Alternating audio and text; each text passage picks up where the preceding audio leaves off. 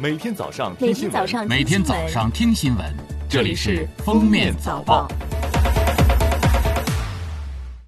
各位听友，早上好！今天是二零二零年五月十二号，星期二，欢迎大家收听今天的《封面早报》。首先来听时政要闻。十一号，在国务院联防联控机制新闻发布会上，国家卫健委发言人米峰表示，十号全国连续二十六天无新增死亡病例。现有重症病例首次降至十例以下，境外输入现有确诊降至一百例以下。最近十四天，七个省份报告了新增本土确诊病例，本土聚集性疫情相关病例继续增加。要查明传染源和传播途径，做好隔离治疗和医学观察，切断传播链。吉林省舒兰市市长金华表示，近期舒兰市出现了本土确诊病例。打破了全省七十三天无本土新增病例的持续向好局面。舒兰将深刻汲取教训，按高等级风险防控的要求，全面进入战时状态，采取最严格的管控措施，全力以赴做好疫情防控。全市所有诊所、零售药店一律停止销售治疗发热类药品，诊所不接诊发热病人。十一号上午，应津巴布韦共和国邀请。中国湖南赴津巴布韦抗疫医疗专家组从湖南长沙启程，赴津协助开展新冠肺炎疫情防控工作。专家组还随机携带了由湖南省人民政府捐赠的医疗防护物资。下面是今日热点事件：六月一号起，北京市文明行为促进条例正式施行，六类不文明行为将被重点治理。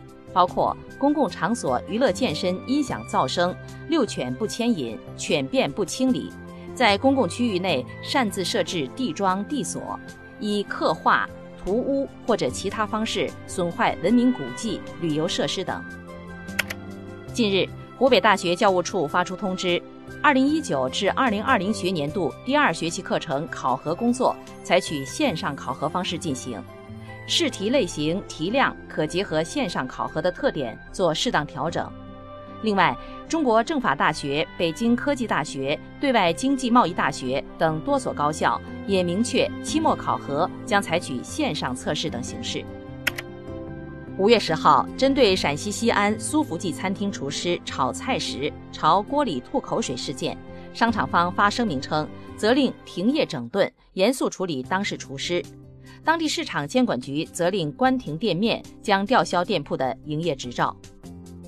近日，一项调查结果显示，超四成大学生假期变胖，近四成胖了四到六斤。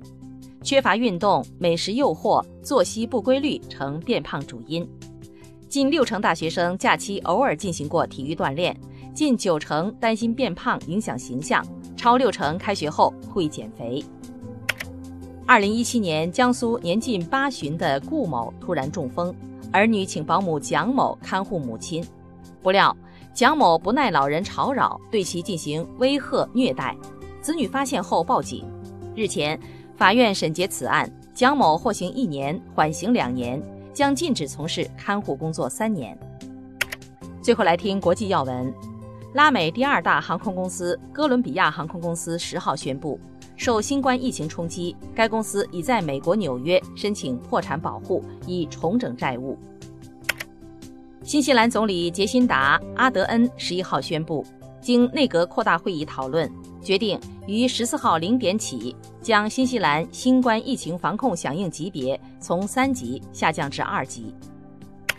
当地时间五月十号，英国首相约翰逊宣布，政府分三阶段逐步解封。无法在家工作者可于十一号恢复上班，部分小学生或最早于六月一号返校，一些公共场所或从七月初重新开放。被前任总统奥巴马批评新冠疫情应对是混乱的灾难后，特朗普十号发推反击：“我们在应对新冠疫情上取得了巨大成绩，奥巴马和前副总统拜登在 H1N1 流感的应对上才堪称灾难。”感谢收听今天的封面早报，明天再见。本节目由喜马拉雅和封面新闻联合播出。